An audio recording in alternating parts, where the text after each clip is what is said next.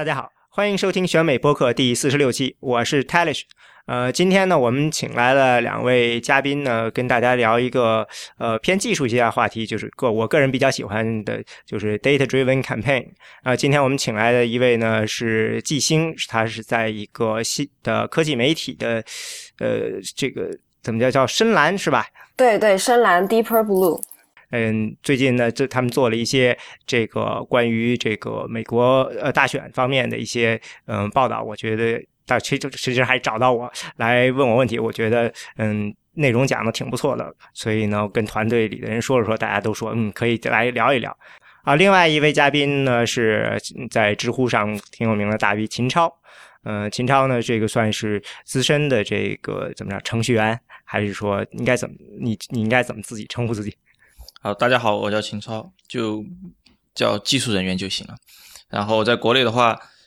之前有写一些文章关于 growth hacking 的，然后希望可以在这次美国大选的时候，对他们这个技术团队在剖析的时候，来从 growth hacking 的角度来分析一下。这个待会儿好听你要聊一聊这啊，我们这个选美播客呢是 IPN 播客网络旗下节目，我们的网址是选美点 US，嗯，推荐大家使用泛用型播客客户端订阅收听，这样您能在第一时间收听到选听到选美的更新啊。我们团队也在知乎上开设专栏，在微信上开设公众号，欢迎大家关注。我们现在的会员计划呢，加入可以每日呃会员可以享受到专享的每日资讯啊，每月五美元串联有料的美国政治讯息，支持我们把播客做得更好。嗯，现在进入正题了。我们今天的所谓的 data driven campaign，说白了呢，就是要谈一谈这个美国竞选团队里他的这个啊 IT 团队。嗯，这个其实这件事情说早不早，说晚也不晚呢。大概呢，到现在的时候，其实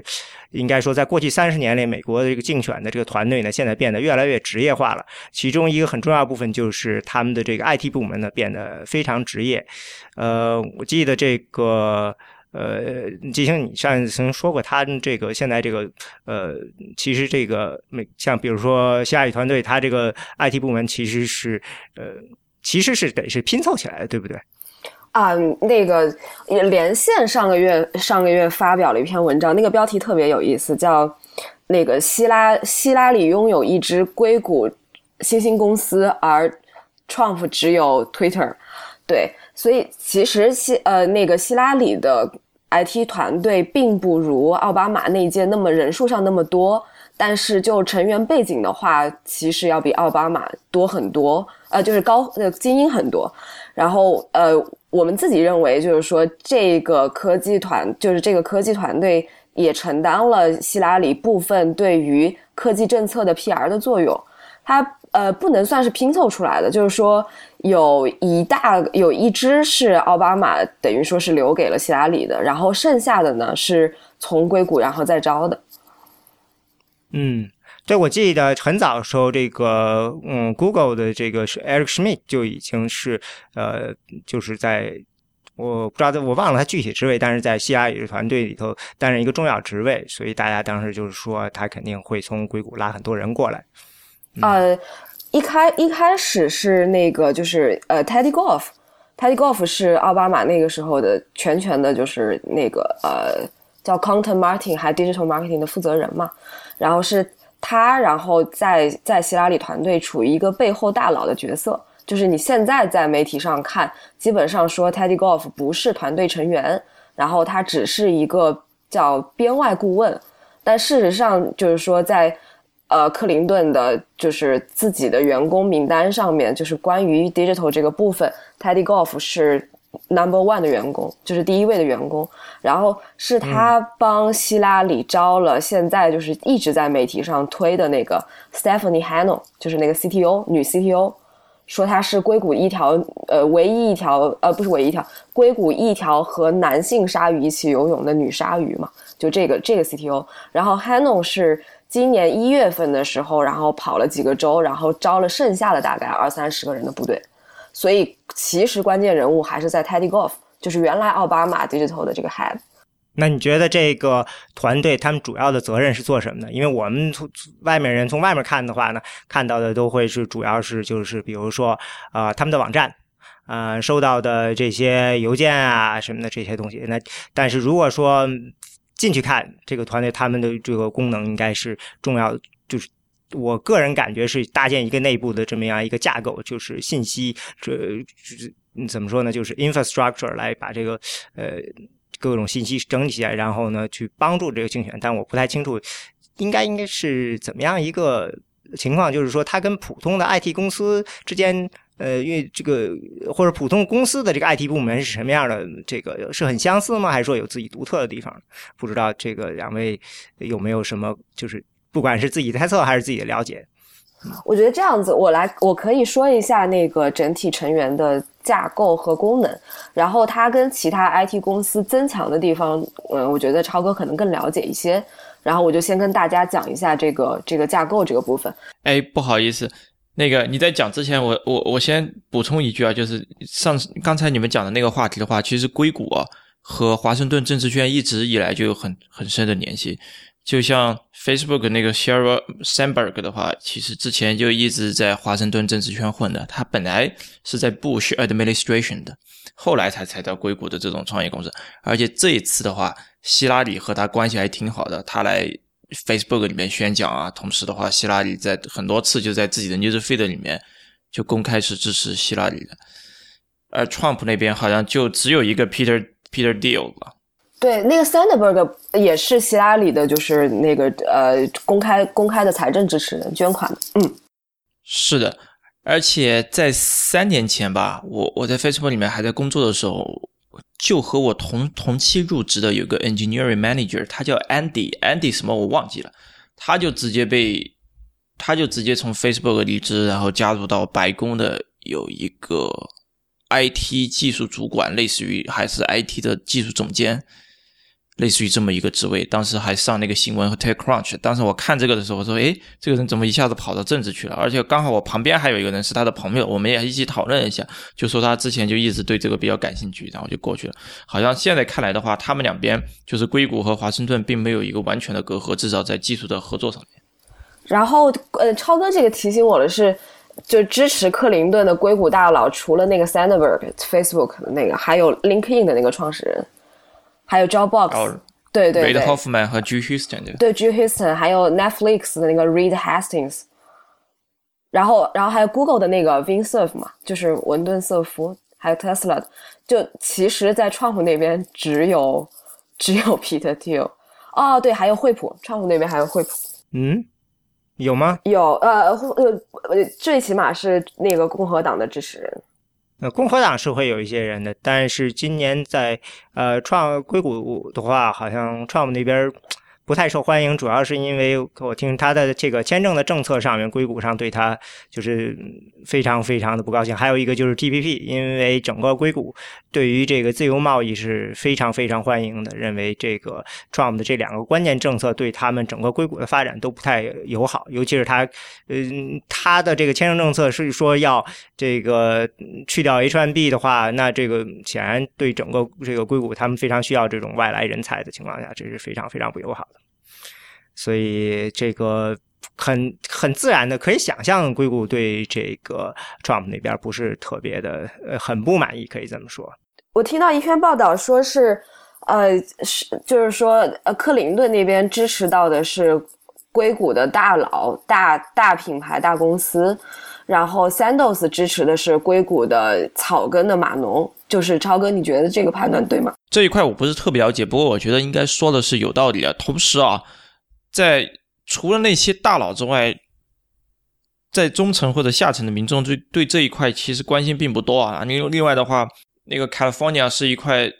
十几年历史，一直就是是什么赢我忘记了，反正就是投票没有变过的。所以在这一块的话，基本上没有什么太大的改变。他们觉得，嗯，在整个加州，首先是呃这个兰州嘛，呃这个 Blue State，所以说呃肯定是亲民主党的。嗯，但就是说，从这个，那咱们还是回来说这个，哎，IT 团队，或者说这个他们这个，我印象中这个这个，嗯，就是比如说这个，哎，咱们先说他们这个从技术的角度，就说白了呢，IT 团队能够现在在竞选中这么重要，我觉得有两个方面了，一个就是说，呃，嗯，我印象特别深刻的就是，啊，现在的这一套。呃，从网络到移动端的技术呢，真的是能够大大增强了这个传统的竞选的的时候的这个这个整个的组织能力。比如说，我印象中，一个是奥巴马在零八年的时候就已经可以开始把这个呃自己的这个大本营和这个很多呃。等于是地方团队开始打通，他到二零一二年时候，他就完全建立了一个呃完整的数据库，就是说他的呃各个州的地方的这个竞选团队把和这个他们大本营大家去共用同一个数据库，这样的话可以同时分享信息，就是这套整个的这个体系现在呃是非常非常强。还有一个就是现在人可能都有点没有感觉，就觉得可能智能手机是非常非常自然的一件事，但是实际上智能手机真正就像这个 iPhone 出现其实是零七。年的事情，所以说它第一次真正的使用在竞选中被使用呢，我记得是零八年，而且那个时候好像就有有已经有人开始在利用智能手机做一些。呃，筹款啊，或者什么，甚至就是说，通过网络来，就等于是呃，远不需要去专门的培训，通过网络就可以把大家底下人发动起来。我记得特别有名的就是奥巴马曾经就是等于提供了一个网络套件似的，你们想要以我们的名义发组组织一个当地的活动的话，我们这里头有这些这些，按照这个来做，然后呢，就按照这个手续，你就可以自己完成，根本就不需要我们这边团队来做，呃，做这件事。所以说，嗯，这个是我觉得这个过去这几个多少年，嗯。大概是十来年吧，你能看到就是这个 IT 对于整个这个竞选这个推动作用还是很明显的。嗯，这个就是移动端的这些东西，这个尤其是这个，还有就是整套的这种呃，就是等于是分布式的这种呃这种架构，可以把整个团队给联系起来。我觉得这个是挺有意思的。这个呃，是不是从一定程度上，这个也是呃不断在吸取这个 IT 公司自己的这种。这等于就是分散式的大家团队的工作的这种经验，就是并不是说就是专门为竞选构造构建出来的这种架构呢。呃，我觉得是这样的，就是呃，因为我们现在看到所有报道上面并没有把这个架构说清楚嘛，大概就是说，呃，人有多牛逼，所以看到的报道上基本上出现的是单个人，而不是架构或者部门，甚至部门都没有一个固定的名字。但这个事情在。民主网的网站上还有可以拿到一些 PDF 文，它是它是有每一个部门都是有 department title，然后整个架构是非常明晰的。然后总体来讲的话，科我们说这个科技部或者说是 IT 部比较比较重要的是三支，就第一支叫数字媒体部，然后这个部事实上比较类似于呃。广告营销的职能，但是它是用 digital 来做，等于说有点像 digital marketing。然后这个就是比较传统的做法，就从奥巴马那个时候，或者说从小布什那个时候就做的比较狠，无非是说怎么样在社交平台上你可以更好的观测到民情，以及怎样你在社交平台上做更大的 campaign，然后去 deliver 你的政治的政呃你的你的你的名字，然后你的政治观点。然后克林顿这这边是技术开发部比较强，也就是，呃，超哥他们做的事情了。有那个 CTO 就是我刚才说的那个 Stephanie Hanno，然后还有还有两个男生是副 CTO，就是一个叫 Kyle Rush，还有一个叫 Derek Fa，呃 P A R H M，我不知道这个 Paham 是因为这么念的吗？一个做前端，一个做后端的。然后这一支技术开发部。其实就是做产品的，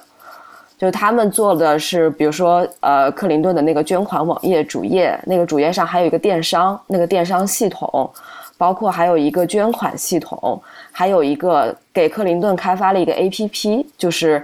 大概六类似于就叫呃，应该就叫 Hillary Twenty Sixteen 吧，希拉里二零一六，然后里面还可以玩游戏的，是个养成场景游戏啊，特别好玩，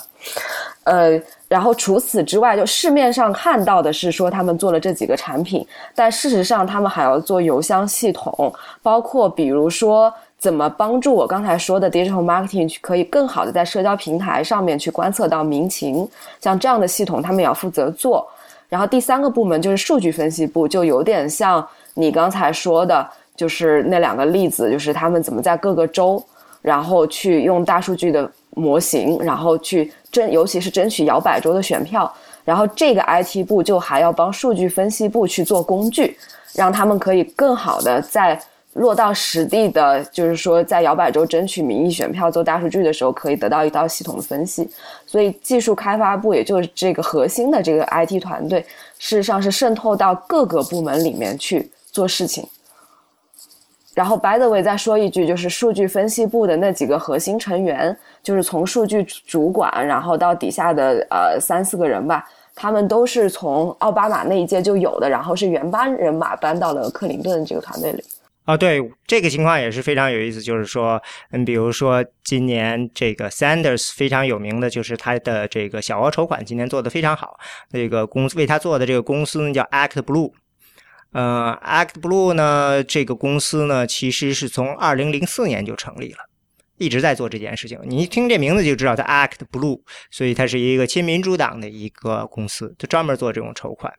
他在二零一四年的时候，中期选举中，他就为民主党筹到了四亿美元。呃，因为就是说白了，就是这十多年的积累，他到这个今年初选开始的时候，他自己手上就有呃一百五十万个重要的这个选民的等于说资料。这个并不是说这是呃，就是说他是。因为理论上你是获得可以有所有选民的的信息的，这都是公开的。啊，这一百五十万是说的是在他这边有这个呃信用卡信息，可以等于就是说他们是真是铁杆的呃小额捐款的这个捐款者。到这次初选结束的时候，他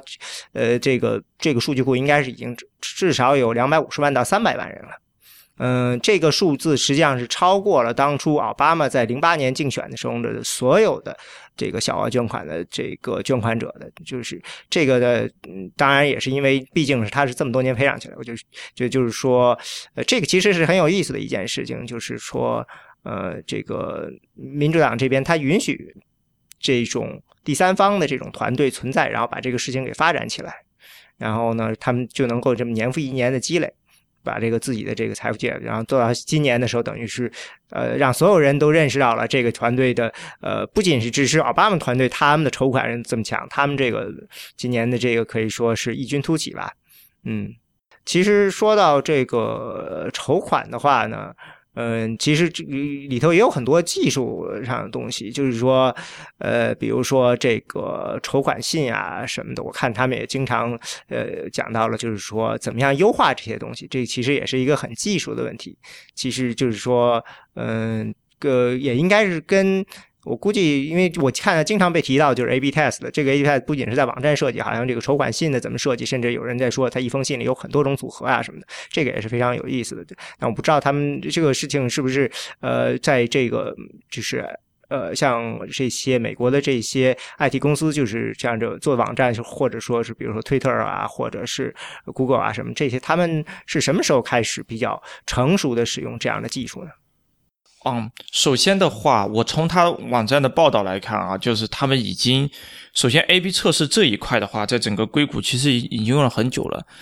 之前有一段时间说 Facebook 用的很多，但在在它之前的话，远在九十年代的话，eBay 就在用。再后来的话，Google 一直一直就在用，只是他说的比较少啊。只是因为 Facebook 的话，用户增长非常的显著，到了现在的话，将近一十七亿人了嘛。所以它背后的这个增长团队以及 A/B testing 啊或者 growth hacking 这一块，然后被拉到台面上，被反复的说。因为也是因为这一点，然后希拉里的这个团队就想利用数据驱动式的增长。来实现拉到更多的选民啊，或者是拉到更多的募募集资金啊之类的。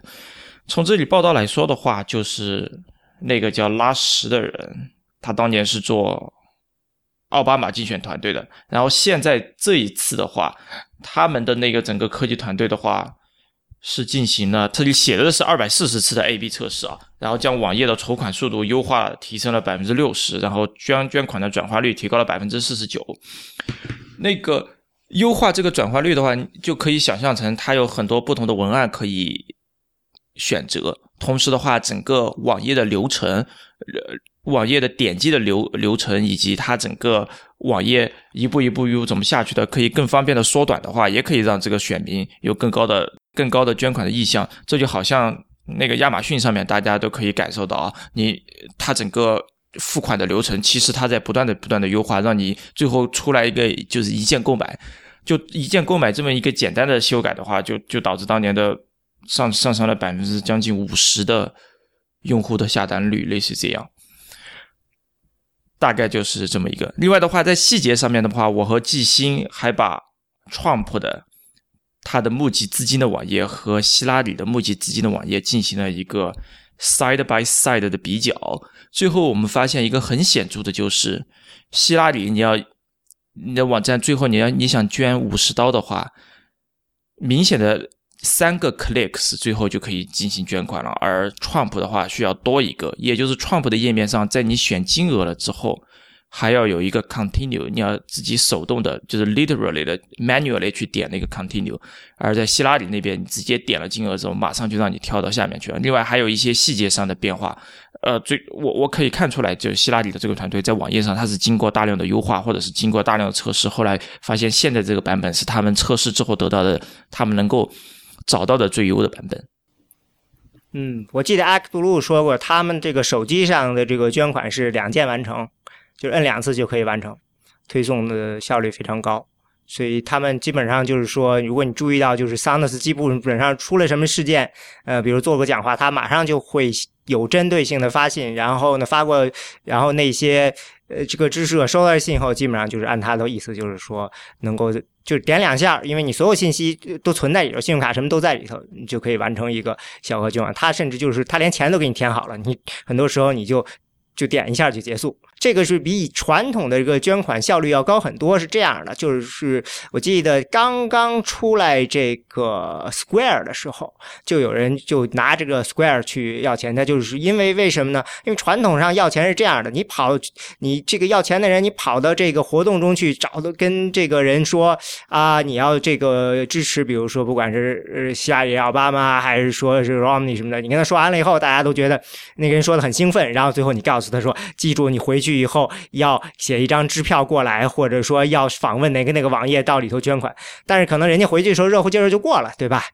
嗯，所以呢，那个时候大家就意识到了，这个如果在你的兴奋劲儿最高、最最兴奋的时候，掏出手机马上一点击就结束，嗯，这个是最有效率的。嗯，但是到那当年那个时候，可能就是还不就是你还得在里面就是用 Square，就是你还得刷卡。呃，现在等于就是我把你的这些连信用卡信息我都给你存在里面了，你只需要一高兴，叭就点一个填一个钱数，点个钮结束，就这样。这个。确确实是，就是比起当年来，这个又是效率肯定是高了很多。Trump 那边好像他好像换了不止一个团队来处理他的这个呃钱的问题。我印象中最早时候他用的是一个叫做 Target 的 Victory 这个公司。Target Victory 呢，实际上是二零一二年 Romney 的这个呃技术官，就是。就是等于是负责技术那个人，他 Romney 他竞选结束以后，他自己成立了这个公司，实际上就是呃为了就是等于是为了在追赶这个民主党在这个技术上的这个领先优势做的这么样一个东西。但是我印象中这个我不知道是不是具体为什么，反正现在没用它了，因为呃这个 Target Victory 也给这个 Ted Cruz 啊跟其他人做，但是后来有一段时间呃 Trump。曾经表示说：“你们这些曾经给其他我的对手做的，我们都不要。”所以一定程度上，好像就当时在内内部还出来了一段的混乱。现在好像是换另外一个公司，我现在也不太清楚是哪一个，忘了没记住那个名字。那个。嗯，不过整体上，在移动支付这个角度讲，这个的确是，呃，这个 Romney 他们那边就是共和党那边是要慢一些的。我记得有一个人曾经总结说，整个 Romney 那个团队，他在技术角度上，他应该比民主党慢上二十个月，这个时间，这个这个就是时间上，所以说这个就是在一次大选中，你是根本追不上的这个差距。哎，我我我有一个判断啊，不知道那个那个超哥是不是同意？我自己感觉就是我呃。就是反复对比，然后包括研究克林顿其他产品，我觉得克林顿技术团队里做的最好的就是 A/B 测试，因为这个 Car Rush 以前是那个 Optimizely 的那个呃 Head 吧，应该是那个是一个非常大的 A/B 公司，A/B 测试公司，然后嗯。其他的我觉得并没有做那么 outstanding，反而是 A/B 测试这边真的是整从整个页面上还邮件系统、捐款系统来讲，我觉得克林顿的技术团队是做的最棒。然后包括我再增加呃再补充一个小例子，就是那个捐我们还说捐款这件事儿嘛，就是呃如果你要去可以就是让你的捐款的呃捐款的人要留下你的电子邮箱地址会比较好。然后之前的那个版本，呃，那个 Car Rush 就是那个我刚刚说 Optimizely 的那个 Head，之前是三次点击，然后再输入你邮件地址、创建密码、验证密码，这过程就算完。那其实三次点击已经不错了。然后，但是他们还是在用极短的时间里面，然后继续迭代，然后做第二个版本。就是说，它有一个系统是直接可以预存捐款人的电子邮箱地址，就你登录那个页面，你只要捐款，你的邮箱地址就已经出现在那儿。然后用户是只需要两次点击。然后 Car Rush 在它的 Medium，它在 Medium 上是有博客的，说这一个改变让捐款人数增加了百分之二百四十，将近有，觉得这个数字也是挺不错的。嗯。就这里头就要回到一个这个核心的问题，就是我候选人为什么需要一个网站？我为什么需要这个做 App？我为什么要干这件事情？其实这些网站它做这个核心，它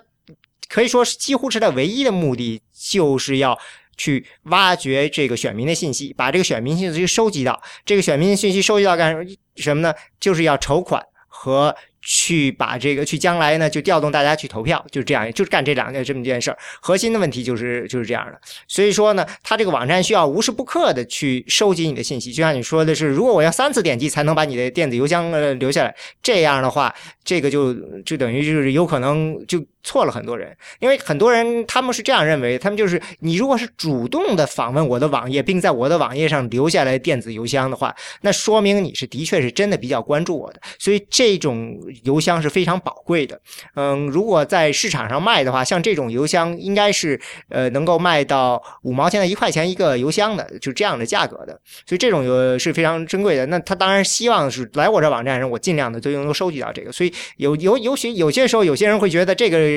这个其他一些网页，或者说其他像其他很多人的网页，就特别烦，就这么一点，就是说你上去后，你就感觉就是上来就邦机出来了一个呃大框，然后让你填 I'm in，然后呢找半天，你去你找那个关掉的按钮，在一个不太显眼的地方，其实就是这样的，就是让你觉得说，哎，呃，留一个就过去了，好像就是这个目的。那很多时候它。到处其实都是这样一个目的，就是说你你要留呃留下你的信息，然后呢还有就是捐款，捐款其中包括买东西或者直接捐款。其实整个这个呃网站呢，实际上最终的目的就是要干这个事情，就像它的 App 其实也是干这种事情。嗯，这个我不知道他的 app 怎么样，但我知道像 Ted Cruz 的 app 就非常疯狂了。他他他的 app 基本上他是不光是要收集你的这个，就是你下载的 app，你要给个人信息。通常情况下，你需要给他你的 Facebook 的访问权限，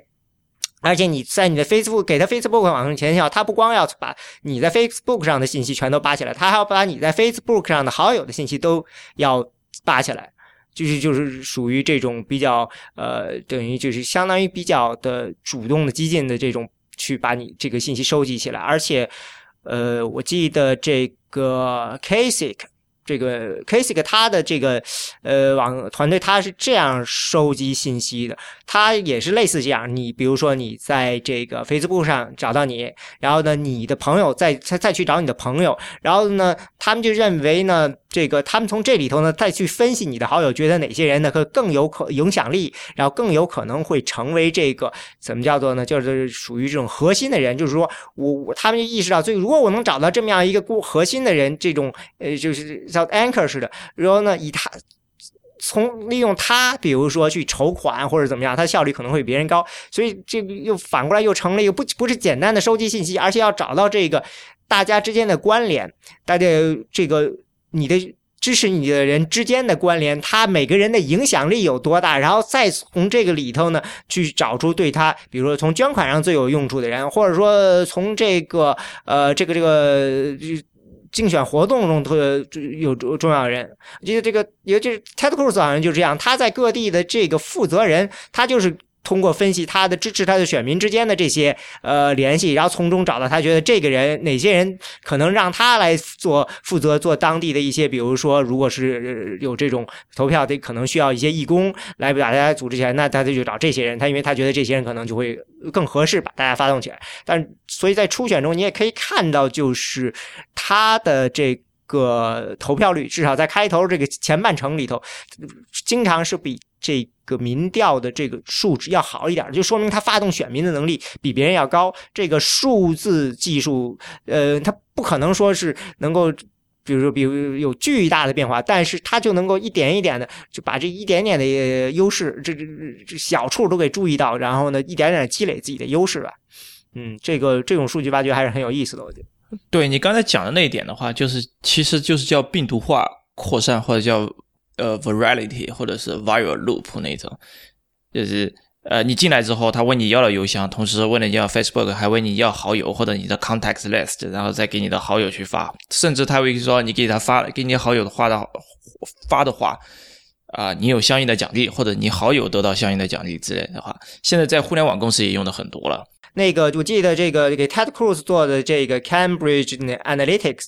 呃，现在是在给这个 Trump 做，嗯，他不就是做这个选民建模的？他是立这个，这最早的他是个英国公司嘛，他是这个他们最早的时候为了收集 Facebook 信息，他是给了这个用户一块钱的，哦，就是我给你钱，你让我去收集你的信息，这个事情后来争议很大，然后他自己的这个后来我不知道他是怎么样，后来做这个的跟他合作的这个人分出去之后，他。继续做这事，他就说我们是做 academic 的，我们这所有信息都是匿名的，没有我们收集出来了，但是我们没有保留用户的这个个人信息，是类似这样。但是母公司那件事情就不太清楚了。但是因为因为在竞选中是一个跟你们就是跟 Facebook 这种商务公司不太一样，就是呃商业公司理论上你是必须要保护用户隐私的。你是不能够随便说，呃，就是获取用户隐私，然后再怎么怎么样，这个事情上是非常敏感的，尤其是你需要把把很多信息给组合起来的时候。但是呢，在竞选里头呢，美国人是要求政府是要求所有竞选的信息是公开的，就是说所有选民的信息必须是公开的。呃，你如果是个注册选民，你的这个你。住哪儿？你曾经投过哪哪年哪月投过什么人票？这些必须得是公开，都可以是。呃，换句话说，就是说，在这个上面，对于个人隐私的保护比较弱。因为法律从一定程度上，他认为这是个妥协，就是我们为了防止竞选欺诈，我们需要这个。你既然愿意投票，你就需要牺牲一些隐私。所以呢，反而是在竞选上收集用户的这些隐私信息并整合呢，嗯，比可能比商务公司还可以做得更激进一点。因为这个就是这样的。就我记得前一段时间。呃，年初时候曾经出过一件事嘛，有一个奥斯汀的有一个数据库上发现了全全美国所有选民的信息，有一个数据数据库扔在不知道是谁给扔在上面。对对对，我好像后来听过这个事情，就是说理论上这些所有信息没有任何问题，因为这些信息都是公开的，但是呢。呃，这个所所有人的信息都在上面，这说明有些人他必须到每个州去把这些信息一个一个收集起来，然后再把它们一个一个整合到这么一个巨大的数据库。这个过程等于是就是说，其实还是挺辛苦的，但是被人做了。做完了以后呢，那个人不知道是谁给扔上去了。当然现在后来就不在了，但是大家就说这个是一体。你想想，你就一个点击，你就可以把美国呃这个一点九亿现在选民邦基全部都下载到你电脑上去，所有的个人信息。我我记得那个奥巴马是当时在 Facebook 上做了一个接口啊，不是，他是原来 Facebook 上就有那个我我要说不对，超哥你纠正我，就是在 Facebook 上面有个数据接口叫 Connect，然后他们那个时候的呃数据团队其实也就是希拉里这一届的数据团队了，是 Blue Lab 的人，就是那个那个 Elan Carrigo 是 Blue Lab 的创始人，然后。他们是只要选民在 Facebook 上面发送一条信息，然后就会自动记录在他们的数据库里面。然后他们研发了一个就是叫呃一个还 IT 部门还研发了一个叫叫 Target Sharing 的挖掘工具，也是可以在 Facebook 上面，就是让奥巴马的支持者可以从自己的 Facebook 好友中找出自己的好友可以适合呃是支持奥巴马的，然后等于说是让粉丝去换呃。圈层圈第二圈粉丝就是这样层层相扣往下。嗯，哎，我我对 A/B test 还有个问题可以问，呃，A/B test 就是简单的 A/B test 吗？还是说其实它是可以有两个、三个这种 factor，呃，然后组合来的？就是不不是简单的，只是呃一。一个关键的这个的这个东西，比如说我是用蓝色还是用红色啊？我是自就每次只改一个，我是我可以不可以同时做到每次改好几个？因为有可能会有这种呃这个就是可能大家是相互关联的，或者说对啊，因为这个一个是这个说说白了就是属于统计上的这个实验设计的问题嘛，嗯，这个。呃，但是我知道这些统计上实验设计是因为有的时候你觉得数据比较的珍贵嘛，你不可能把所有的组合都试验出来，所以你需要呃就是弄一下，因为我。这个我也我看过，有一个人，他就是做竞选的人，他就做说他给一个工工会做的工不是工会，是一个工厂的做的。当时他就说，我们只有呃一百多个人，这个但是我需要有，我想给所有人发封信，然后这个封信怎么有效？然后呢，他大概有七八个这种参数，然后他就设，你想七八个参数，如果把所有组合都弄出来，可能就就几百就几百种了，那那信可能都发不了那么多。然后他就做了一个很简单的一个测试，呃，把所有参数弄进去，只只需要发。啊二三十个页这个样本，然后就可以测这个效果。那当然是做了很多这种线性假设啊什么的，但是呢，最后效果不错。就类似这样，我就在想，但是在这个。嗯，就是比如说，在像这种，呃，真正是已经到竞选这么多选民了，它已经是大数据了。但是在做 A/B 测测，还是就是这种比较这种，等于是有点像是 greedy 的，我就是一次只改一个参数，一点点的，这个调好了，然后固定下来，再调下一个，还是说，其实现在已经做的很花哨了，可以做到这种比较酷的这种比较复，可以研究一些比较复杂的关联关系呢？哦，A/B 测试的话，虽然名字叫 A/B 测试，它它它不是只只是两个方案，它有好几个方案的，而且它又可以测那种年代的，就是在 Facebook 的那套 A/B 测试的系统已经是非常强大了。它这个时候主要是两个方面，第一个的话，你候选方案可以有多种，或者是那种排列组合的。最最典型的就是当时对于我们的 App 嘛，我们下面有好几个 Tab 的那种形式的，然后有好几就是那个这几。下面有五个 tab，这个 tab bar 的时候，就是我们的 iOS app 到底选哪五个？同时它们的顺序是怎样的？当时大概是做了二十组排列组合不一样的拉去测试。它这个系统的话，你只要把设置进去之后，你可以分配每一个组合是投放给百分之多少的用户，然后这部分用户就会被分离出来。分离出来之后，到时候就可以看到它的数据。所以并不是呃 A/B 测试啊，其实是。不管你加什么，只是它一个约定俗成，之前一直叫这么讲的。它就是叫这个名字叫的简单一些，大家都这么说了，是吧？对，是的。而且它源于并不是计算机互联网这一块，很久之前在生物啊、物理啊都在试用啊。就是研制了一个新药的话，都会一批人去试这个药，另外一批人的话吃的是一个安慰剂一样的东西。当然了，那个时候的话，物理的话就可以多多组一起测了，就叫实验组一、实验组二、实验组三、实验组 n，然后再一个参照组。当时就可以的，这是第一个部分，就是不并不是 A B 的，可以是任何的，同时是好几个测试的排列组合都可以。第二个的话，就是说它的测试对象也可以分的。就在 Facebook 的时候，有一些测试比较 controversial 一点的，就是当年转换很多人去 Messenger。如果在美美国的人肯定你肯定知道，在 Facebook 的 App 里面你不能用 Messenger 了，你只有个红点，但是你要真正发消息的话，你必须强行的去下那个 Messenger 的 App。这些测试的话，开始都不敢针对美国人做的，所以的话，他当时就会筛选在欧洲的某一个小国家的人，然后这一部分人开放这一个测试。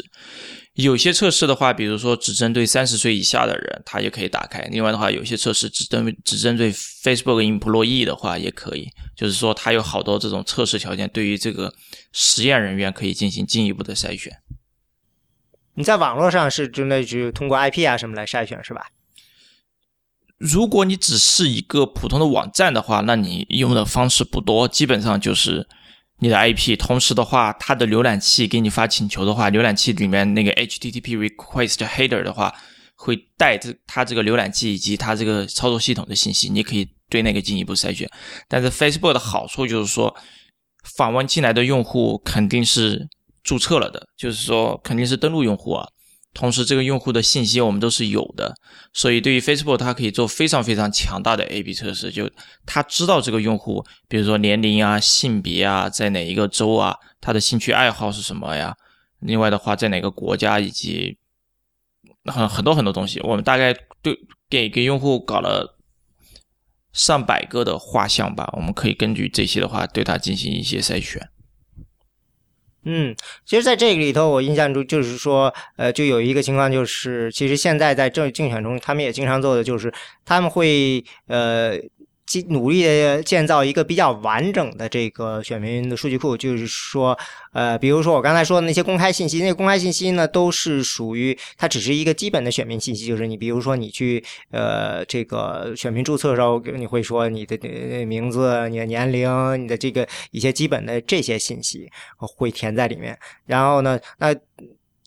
对于每个团队，他要建立一个更大的数据库，最终呢，就像就是我可能会收集，呃，我除了你这些信息，我还希望知道你的在 Facebook 上的一些信息，比如说你平时还有很多这种消费者的网站，呃，会提供一些，比如这个人平时购物信息，然后最后你需要把这些信息再去整合起来，然后甚至就是可能这样的话会出现，我相信肯定会出现大量的这些相当于是呃缺失值，就是不不存在的，然后。这个数据库，然后会拼起来，每个人可能有这个几百上千个参数，然后呢有大量的这个缺省，然后从这个地方再把它去做分类。呃，这个情况就是说，比如说我，当然我们不好猜这个竞选的，但我估计像 Facebook 是不是有也得需要做类似的工作，不停的去整合新的信息，得到更丰富的对于这每个用户的这个了解，然后再去以后可以比较精准的对他们定位。对。用户的信息肯定是越多越好，在 Facebook 有做过类似的，但是还是那句话，在 Facebook 的话，它自己有其实有非常大的先天优势。它这个产品形态的话，其实用户就是需要输入很多小信息的这种，所以在这个看来的话，感觉 Facebook 一开始就坐在呃一座金山上的。但是，嗯，它一路走过来，的确有几次像你所说的，在更多的向用户获取呃那个信息，其实。就是他产品或者是他的个人的 profile page 的话，他开始也想不清楚嘛。所以在五年前的那个版本或者十年前那个版本的时候，他其实很简单的。后来的话，他还他想到哦，比如说最开始的话就填个名名字和信息和地址就行了。再到后来的话，他会想哦，我是不是要问用户感兴趣什么？这样我很好投广告之广告之类的。这样的话，他就把那个 profile。Page 里面再加了很多功能，就比如说，你可以说你感兴趣的电影啊，你感兴趣的呃一个运动是什么，或者你感兴趣的这种车啊，很多东西，他他的确有这么做。他这么做之后，他在技术上面采用了一个很很嗯很取巧的办法，或者是 tips 或者 hacks 也好，就是说每当他加了一个新的功能在你的 profile 的时候，你没有填这个的时候，你的 profile page 那个地方的选项就会出现一个小红点嘛，就提示你哦，你这个地方有什么东西没有完善，可以去完善的。还有会就是现在很多社交媒体经常会用的，就是你的信息的完整度给你一个打分，比如说有些百分之七十啊、百分之八十之类的，有些强迫症的用户，这样的话就会填的更加的完整。我在知乎上现在还是百分之八十啊，有些天天填填到百分之一百之后，过了两三个月，这个产品改版了。新加了一些更多的功能在你的 profile 里面，要收集你更多的消息的时候，这时候你会发现，哎，这个百分比一下就变下去了。这就是 growth hacking 里面其中有一个，就是按照完成度或者按照这个小红点来刺激用户的，就是狮子座的特点还是哪个星座的特点，我不记得，就是强迫症嘛。然后让用户可以填更多的消息，然后这样的话信息，这样的话就对这个用户画像更加明显。对，这在 growth hacking hacking 方面是用的比较多的一项。嗯啊，对这个东西，呃，就让我想起来，就是这个 Cambridge Analytica 它里头它干的一件事情呢，就是说，它出我们通常很多时候去填的就最基本的选民信息，实际上是一种。呃，客观信息就是比如说你的这个年龄、性别、这个种族、居住地，类似这样的一些东西。然后他呢，现在就是说根据呃，试图加入你的个性、性格信息。但是加入性格信息呢，你你又不可能让人去做性格测试，呃，所以呢，他就是利用大家在这个比如说 Facebook 上的这些行为，呃，就像你说的似的，我在 Facebook 上我喜欢什么什么电影，我爱干什么事，我通常参加什么活动，然后就判断你这个人的这个性格。是，当然这就就是做了，我觉得是做了一个很大的跳跃了。但是就是他们就试图做这件事情，因为他就认为，比如说你这个人是内向的和外向的，可能你在呃这个反应上是不一样的。比如说一个人如果说是比较外向的人呢，嗯，他们发现呢，就我就是在呃这个。让你出去投票这件事情就比较容易通过说啊，你的朋友都在外面投票呢，然后呢就可以就比较容易让这个人也出去出去投票，就类似这样的一个情况，就然后他会就根据这个每个人的性格，然后去研究。我记得其实，在 Facebook 上他们还做过这种实验，嗯，就是忘了是哪年了，是一二年还是更早一次，就是大概是这个那年大选的时候，嗯，他就是这个。这是一个随机的实验吧？呃，就是一部分的选民他他就会列出来啊，你根据你在哪儿，他就会说，你看今天有谁谁谁去投票了什么的。然后那个这个呃，对的，另外一我听过帮人这个故事就没没有贴这个，然后就会发现说，嗯，会有这个的确会提高一部分人出去投票的这个热情，嗯，可能。做这个事情可能主要就是因为这个年轻人可能这个用当时用 Facebook 比较多吧，然后呢他们的投票率又比较低，所以说大家一直在想研究怎么样让他们去一个出去投票的这个比较高一些，然后这个就是属于当时做的这种这种实验，就是当时除了这个还有比如说给你电话发短信啊什么类似这样的。对，是的，嗯。在 Facebook 上面有时候他就会把啊、比如说你的好友看过的一些东西，或者好友赞过的一些东西，虽然那些东西是广告啊，或者是嗯就那种 public pages，其实就是花花钱来做推广的。但是他把你的朋友因为做过这件事情放那里，你就会觉得哎，嗯、相对可信很多，或者是对你感情上有这么一个连接的话，你就更想去买，或者是也去打开看一看。嗯，有这样的 influence，但是会不会有人抱怨说，呃，隐私问题呢？因为这件事情他们曾经试过，他们发现就是说，如果我我说啊，给你一封信，说你看你的朋友都去，你周围邻居谁谁谁他都去投票了，然后呢，他们的确发现这样会很大的程度上提高提升大家出去投票的这个几率，但是呢。就是说，他们那个统计是两百个人里会有一个人强烈的抱怨说我的隐私被侵犯了，因为你会列出来说，你看你没有去投票，你的邻居谁谁谁，或者说你朋友圈中的谁谁谁去投票了，然后就就会有这样的这种呃这个反馈。反正今年的时候，Ted Cruz 不就是干过类似的事情，他就发了这么一信，有针对性向那么一些人发的信，就是说啊，我们的系统表明你过去没怎么去投票什么什么的。因为，但其实这些事情都是公开的，因为都可以查到。但是他就利用这个情况，就社交压力嘛，就是利用这种情况去去诱诱导你去做某些事情。嗯，这问题当然就是有可能就是大家就会认为，虽然这个事情是公开，但是我还是不希望看到有一个人写了这么一封信，把这些东西都列出来说我没干这些事情，就让你感觉到好像这些事情其实。就是大家都知道似的，尤其是当你能看到朋友的信息，那说明你朋友肯定也能看到你的消息了。这种就好像 news feed，然后就好像 news feed 或者是大家所说的朋友圈，一开始在推出的时候，现在大家看来肯定就是习以为常，没有这么一个东西，感觉啊、太麻烦了，或者是也不方便。刚刚开始推出 news feed 的时候，好多用户就反对，然后有一批用户还在那个 Facebook headquarter 就在办公室下面，就是 physically 跑到下面，然后举举各种牌子在那游行，然后堵堵我们的员工，不允许他上班。后来 Facebook 就报警了，然后警察过来，就相当于把这些人围到两边，然后开出一条道，然后警察就好像保镖一样，隔隔几米站一个，隔几米站一个，然后腾出一个过道出来，然后让员工上班这种。因为我们刚刚一直在讨论那个 Facebook 上面有个接口，我也我也说了，就是那个奥巴马当时还做了那个 target sharing，基本上就是让在 Facebook 上做一点这样的呃数据接口。那 Twitter 上面有人有有做过这样的事情吗？类似的事情，还是说 Facebook 跟政治选举会走的比较近，还是怎么样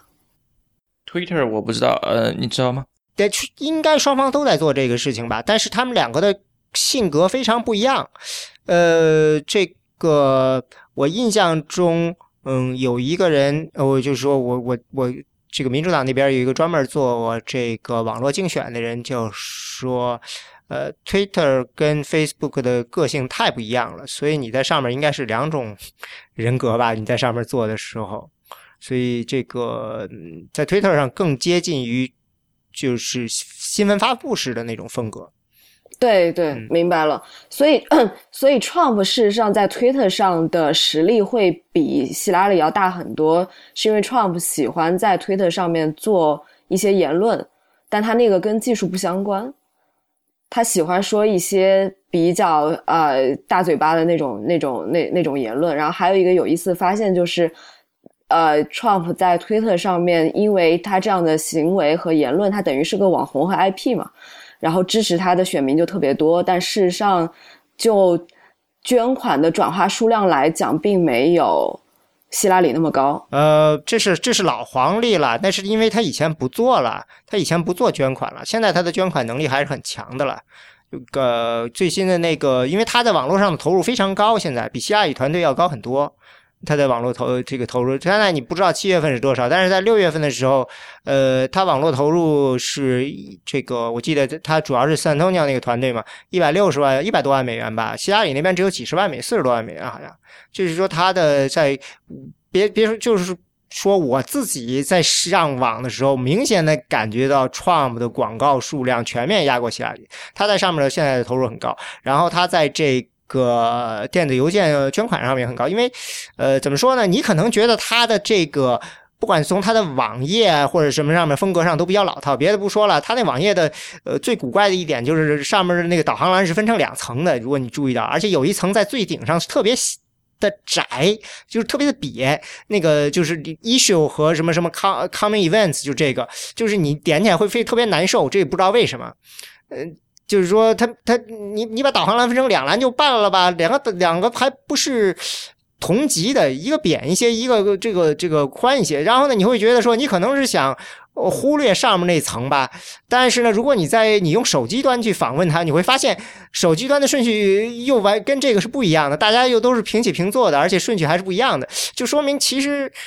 做当然你不知道他们做他这个网站的人是怎么想的，但是就是感觉就是主题上不太清晰。但是说了半天，其实没人在乎，因为这个 有一个人，我记得有人统计了大家在各自网站上的这个装的这个附加的这种收集用户信息的这些都都 cookie 啊什么这些东西，这公司那个。下雨团队可能是最多的，我忘了有多少个，但是创作团队几乎是最干净的。他根本就他可能没有准备，首先他没准备用他的网站去收集这些东西，用户东西。所以说这个当然是年初的时候，就是这就是你看到的，他并没有准备收集这些信息东西，他没有准备收集东西，为什么呢？他并没有准备拿这个要要钱。但是现在我看他已经变了，就是至少在七月份的时候，我估计他应该他的小额捐款应该有超过，呃，至少超过四千万，可能有逼近五千万，就是。这个他的他在推特上的这个 follower 的最大特点就是他们真的都是积极分子。他们的这个有人统计过，就是我不知道他用具体什么方法。他在推特上 follower 的这个中的这个投票的积极分子可能也高达百分之九十，是非常非常有意思的。所以说我。对他现在他的小额捐款的势头上来一点都不吃惊，就是因为这些人其实是很热情的。所以他发个信出来的话，是很有可能会很多人买账的。但是这这个事情继续做下去的话，因为小额捐款嘛，就是需要你细水长流的去做。但是现在它起来的时候已经晚一些了，所以就是说，你接下来到底最后能收集到多少钱，最后的钱要怎么去花出去？呃，这个也是一个问题。就是说，呃，这个你做了那么半天，你最终是为了把钱给花出去。这钱怎么花出去，其实也是需要一些技术的。我们说了半天，这个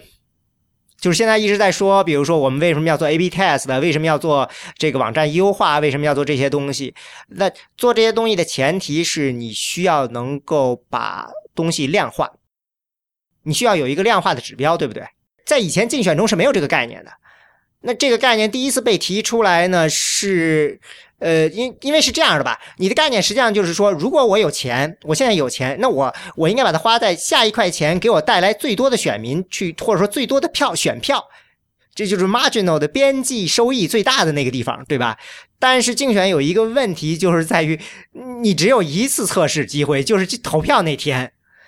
所以呢，你这个边际效益你怎么去估计？那那你就只好去找一个替代品，这个近似的模糊的替代品。那这个这个数据第一次被提出来说一个替代品，这是一九九二年是 Bill Clinton 竞选的时候，他提出来一个概念，就是说我们下一个下一块钱怎么花，呃，是说的是我能找到的这个呃这个选民的数，就是说我花这一块钱能够联络上多少人，我能接触到多少人，这个转化率我不知道，就是说我接触到你了，你不你不见得就能把转化起来，因为转化率可能会越来越低嘛，但是我只能够说。我能接触到你，这是我能够测到的当下能测到的数据，所以就是平均这个呃，我那他现在那如果说我进一步分割的就是我做一次接触选民的尝试，平均能接触到多少个选民，这是一个量化指标。然后呢，下一件事情呢，就是最终所有选民中，我能够接尝试能够接触到多少选民，这是另外一个量化指标。然后呢，如果你把这个东西看，我做这样一种方式去接触选民，平均是尝试接触一次要花多少钱？你把这些东西量化指标出来了以后，你就可以去量化，说我下一步最好把钱花在什么地方。这个是他第一次提出来这个量化的概念。有了这个量化概念以后，大家就可以呃，就是做一些测试，比如说我用这种方法、那种方法去测，那这个情况相似的情况下，每一个得到的的效果怎么样？这就是最呃，就是秦超刚才说的，这相当于是一种最原始的 A/B 测试，对吧？呃，是，这个过程这个过程很慢，但是呢，就是说，嗯，在这是九二年的时候提出来的。那这个之后呢，其实是共和党在技术上比较领先。两千年的时候，这个。布什他在这个，他实际上在当初他在德州的竞选上，他已经开始做一些这种计划。像这个布什后来的这个呃，Rick Perry 啊什么的，他们做这个呃，就是竞选的这个在试图用。所谓的这种当时的大数据，可能今跟今年、近现在的时候没法比，但是他们就试图在这个竞选技术上，呃，做突破。当时我忘了具体了，但是的确是在两千年的时候，是共和党是领先的，民主党大概是在二零零四年的时候才。真正的开始意识到数据，呃，这个技术，IT 技术，这个利用这个数据数据分析的重要性。这个时候，就比如说我们刚才说的这个 Act Blue，这个移动端的这个支付的这个网络支付的这个公司，它就是二零零四年成立的。你刚才说的那些 Blue Lab 什么，他们其实都是二零零四年 Howard Dean 的这个部下。然后后来成立的，那就像今年的这个呃希拉里的这个竞选经理 Roby Moore，他也是二零零四年时候跟 Howard Dean 呃出来的，只不过他后来零八年的时候他跟就开始跟希拉里，那另外的一批人，主要的一批人都是跟了奥巴马，所以奥巴马的数字数字团队非常强大嘛，就是因为这个都是从零四年出来的，就是这个过程也是有一个嗯这个。这个等于就是说，你可以看到，就是两党之间有一个此起彼伏的竞争吧。嗯，当然也有人就认为呢，因为整个 IT 业都比较的，就加州比较的民主党，所以他们就觉得说民主党应该强一些在这方面，因为这个呃，他们能提供比较大的支持。最明显的就是，嗯，大家都没有想到桑德斯今年就这样的，就是这感觉就是一个呃，都是志愿者拼起来的，就能够做的呃这么好，就这个。但是也有人就说，其实你说看历史的话，这个共和党其实并不弱的，但所以很有可能在将来。对，但大家对共和党的科技都说的比较少。对，因为的确是。人的印象就是那种。对，因为前两届大选中，共和党确实是在这方面是在落后。他们那个零一二年的时候，他们还是在这个 Ohio 的时候，那奥巴马那边都是拿着智能手机去按照智能手机上给出的这个信息，就是说总部的数据库发出来信息说，今年今天你该去接触哪些人，然后呢，你你点住那个选民就说今在哪天哪天哪天已经有人接触过这个人，接触情况是什么样的，然后你在今天去，你去了以后接触完这个人后，直接在手机上这个更新说，今天我接触了这个人。效果怎么怎么样？就然后那那边整个系统就就就能更新。那 Romney 那边还是拿这张纸，呃，这个上面列着打印出来的选民的信息，然后一个一个打电话，打过电话后画勾，就这样。因为他们就确实是你可以想象一下，就是说大家就觉得说，哎，这个共和党这感觉好像落后了几十年。嗯，最有意思的我印象中就是 Ben Carson，Ben Carson 今年的竞选非这个筹款非常成功嘛。那个，他就我曾经看过一个，就是 Ben Carson 的那个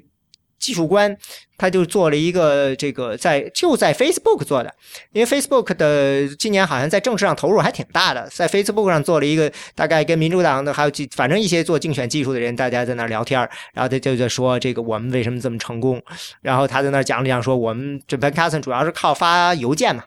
因为他的这个选民的年纪都比较大，支持者他们比较习惯于就是收邮件，然后写支票，然后他就说我们怎么发这个邮件，我们这个邮件是怎么分类的，怎么怎么找到这个人啊，什么什么的。听完了后，然后那个民主党那个人听完了后说，我们十年前用的是这个方法啊，好吧。然后那个本卡森的技术官非常的愤怒说，你知道的，因为我们的选民比你们老十岁，好吧。就是好像他好像还在这个，我记得我们以前在我在以前不在博客上好像说过这个笑话，但是的确是真实的。就是嗯，这个这技术上大概是有这样一个这个滞后，但我不知道将来会怎么样了，因为这个因为技大家。好像我看到大家说，今年在技术上的唯一的真正的突破就是这个呃，Ted Cruz，还有现在给这个 Trump 做的这个 Cambridge Analytics，他的这个他在对选民的细化上，他把这个性格信息呃，这个对性格的信息给加入了进去，这算是今年的这个对选民的这种呃分析中比较新的技术，但是这个技术到底多么有效？呃，不太清楚，因为好像别说这个了，就算奥巴马当年的这个，我一二年的时候有好多个呃，说是比较花哨的技术啊，什么，比如说我记得他说他们通过细化，然后能够确定说哪个广告投放在哪个不太知名的电视频道啊什么的，然后就就也有人就说，但是问题是你没有做过任何的对比测试啊，你没有经过严格的这种呃这种双盲的，就是。这种所谓的随机的测试，所以呢，你可以事后吹牛说这个方法都都多多都有效，但是其实很不严谨。今年各大各大媒体对这事儿基本上对共和党科技这事儿都定性。就比如说连线那个标题都非常的 cynical 嘛，就是呃希拉里拥有一个硅谷创创业公司，而 Trump 只有 Twitter，然后包括像财富啊，还有 Bloomberg 都是对希拉里那边的技术团队进行了每个人的单人报道，但没有人在说共和党这边，所以我觉得美国的媒体也挺不是，一边其实比如说，呃，我如果是 Ted Cruz 啊什么的。就我觉得他的技术还挺强的，因为我记得 MIT 的那个有一个在还有一篇文章就讲他们这个东西，嗯，我已经忘了，但是具体是哪个了？但是的确有提到了那个 Bloomberg 有篇非常长的文章来讲这个，嗯，但是对 Trump 的头半年的确是完全没有的，而且我怀疑他 Trump 他自己也不在乎这个事情，所以现在给他做的人，他应该就是放手给他的那个底下的去干，所以到头来最后。呃，是怎么样的？只能接着看了。这个，嗯，我觉得与其说那个民主党科技比较强，不如说民主党有对科技的这个公关的需需求吧。你看那个呃，希拉里的那个页面都是 Facebook 蓝，开玩笑的，就是感觉非常硅谷。然后希拉里不是还颁布了那个？呃你你说它的页面是指的是？就是希拉里的主页上面你说都有 Facebook 是吗？没有没有没有，我说我开玩笑的，就是之前我们看那个网页，然后我我跟超哥在那边开玩笑说这是不是 Facebook 蓝？然后你看 Trump 的那个那个页面就是红色的，它的整个整个感觉就是没有跟科技会距离远一点。然后红色的不就是共和党的颜色吗？你不用红色用啥呢？对啊，Blue 和 Blue Red State，我觉得他也没得选择呀。从一然后然后那个呃，然后希拉里不是还颁布了关于。呃，就是他如果上台的话，对要对科技的五条纲领嘛，就是说，比，比如说要给 Visa 啊，然后要给那个 Stanford 还有其他一些计算机的经费啊，然后还要再增强那个科技的基础建设，然后在每个地方铺设，在机场所有的机场要有 WiFi 啊什么之类之类的，就这些。我的我的 point 是说，与其是说呃民主党科技比较强，不如说他们有对。科技的这个 PR 的需求，所以他们会在外面显示出自己的科技力量很强。呃，我觉得还是很关键一点，就像我刚才说的，这个 Act Blue 它是二零零四年成立的。这个东西是什么概念呢？就是说，呃，以前的时候，一个竞选团队，他这个技术团队，他是跟这个竞选的这个候选人的，他。这个竞选团队结束，就是竞选结束了。如果这个候选人失败了，那这个团队就解散了。然后呢，这个类似的这样的情况。但是呢，民主党从二零零四年后跟以前不一样了，就是说，Howard Dean 他竞选结束了，他失败了。但是这帮人呢没有走，他们这帮人呢，他们成立了个公司，他们成立了几个公司。然后呢，说白了就等于就是说，你将来再来一个候选人，你想做一件事情。你不需要去搭配那个团队，你可以直接去找这些公司，然后从他们那儿去买服务。这样呢，呃，这个技术呢，就首先你可以允许每个公司呃专注于一个技术，比如说 ActBlue，它就做这个筹款，然后他自己有自己的一套属于他自己的这个人财富，就是说他的选民信息数据库。这个数据库是指的是，就是说有这种信用卡信息的。然后呢，他可以把这个技术呢做得很强，因为我我就是一个专注这个公司，我可以做很多年。但是他不用担心说找不到生意，因为民主党允许大家他们这些公司，就是说相当于是把把这个事情外包给他们来做。所以民主党，你注意他的做法呢，实际上是他他有一个东西，他是完全垄断了的，就是选民数据库。这个选民数据库呢，它这个是也是 Howard Dean 那个时候出来的。选民数据库呢，它就做成了这个叫做是叫做 NGP One 对吧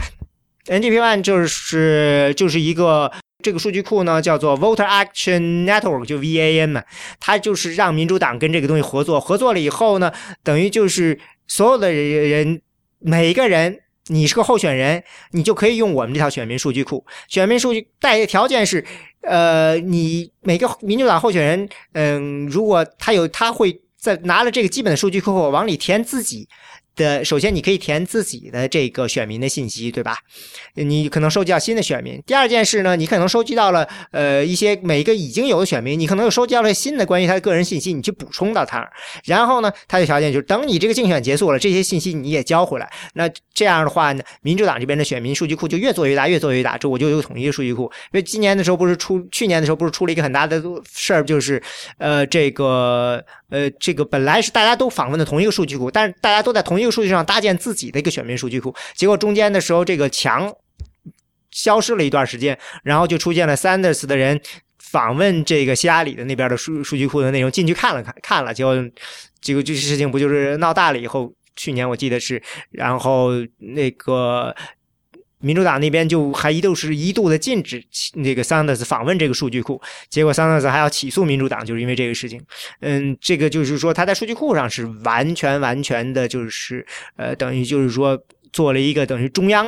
的一个一体的这个东西，但是呢，在其他的很多具体技术上呢，就。他们培养了很多的这种公司，做广告的公司，做这个具体的竞选选民分析的，做什么的这个公司，这样，然后他等于就是通过这样的情况呢，这些公司经过这么十多年的这种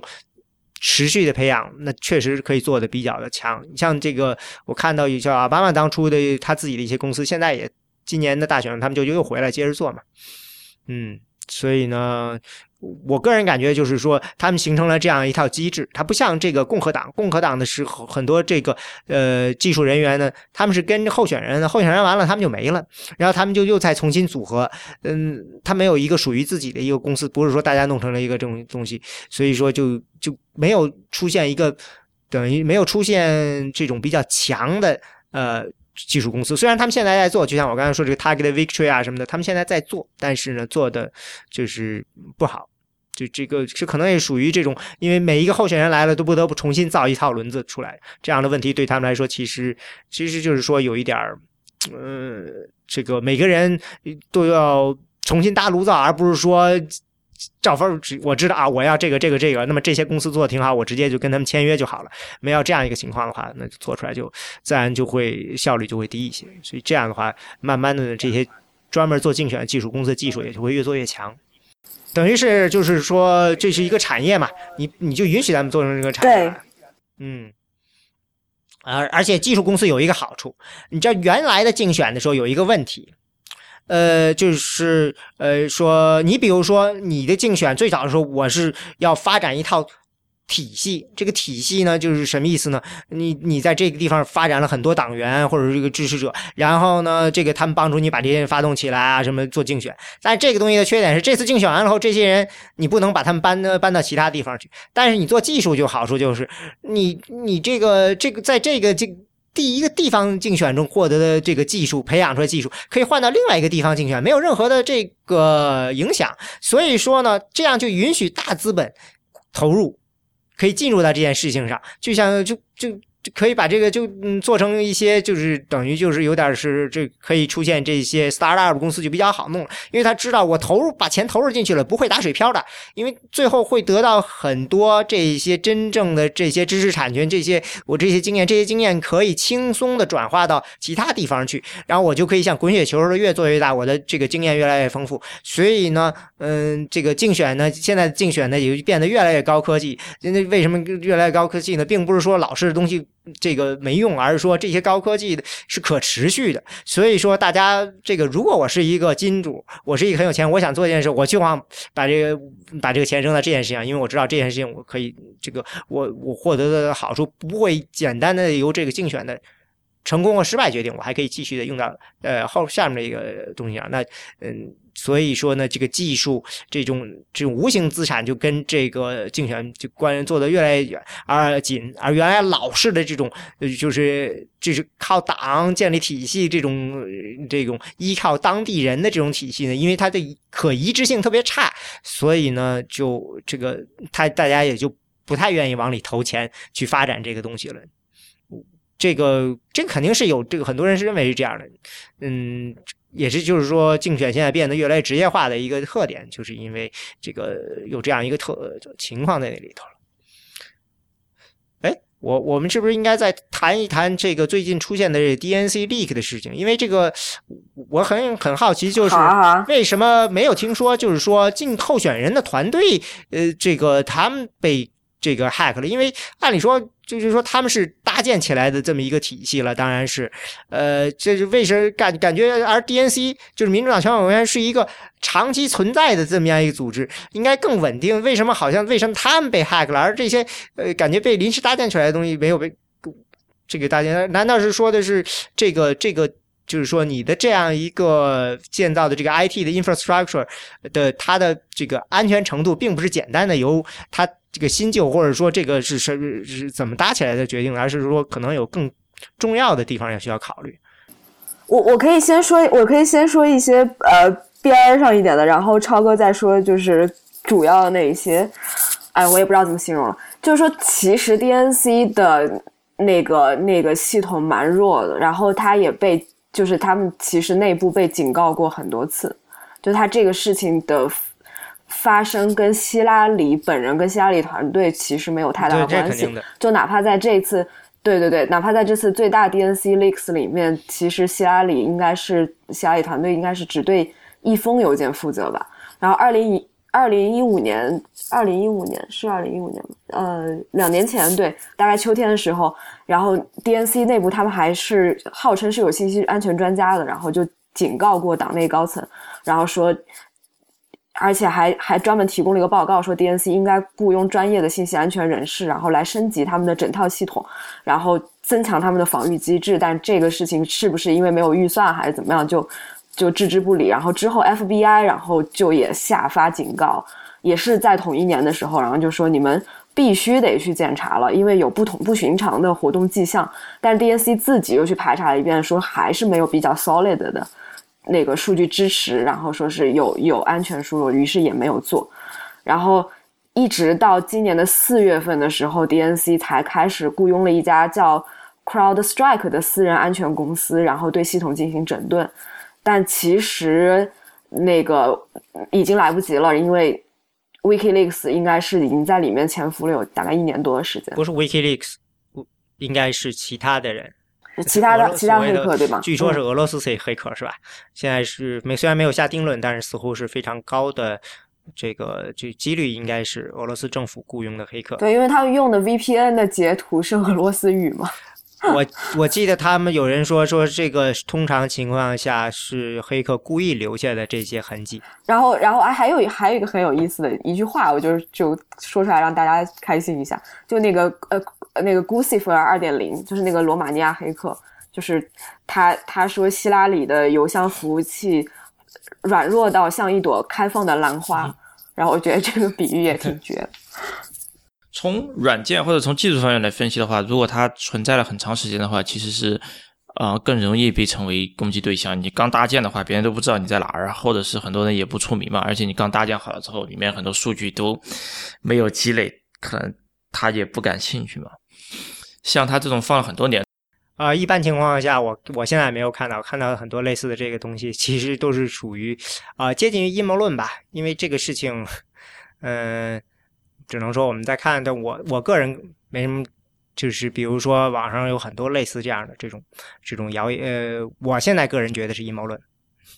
呃，因为这种事情大概已经持续了几十年了。自打这个希拉里他们，呃，这就是说克林顿夫妇登上全国舞台，相关的类似的事情就层出不穷。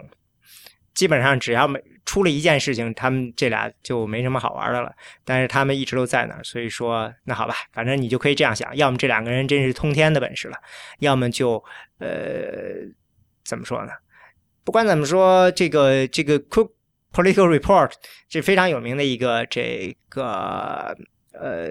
就是美国的一个做政治讯息的一个呃网站，做的非常权威了。啊，那个老板查理·库克就一篇文章，我记得他就说说，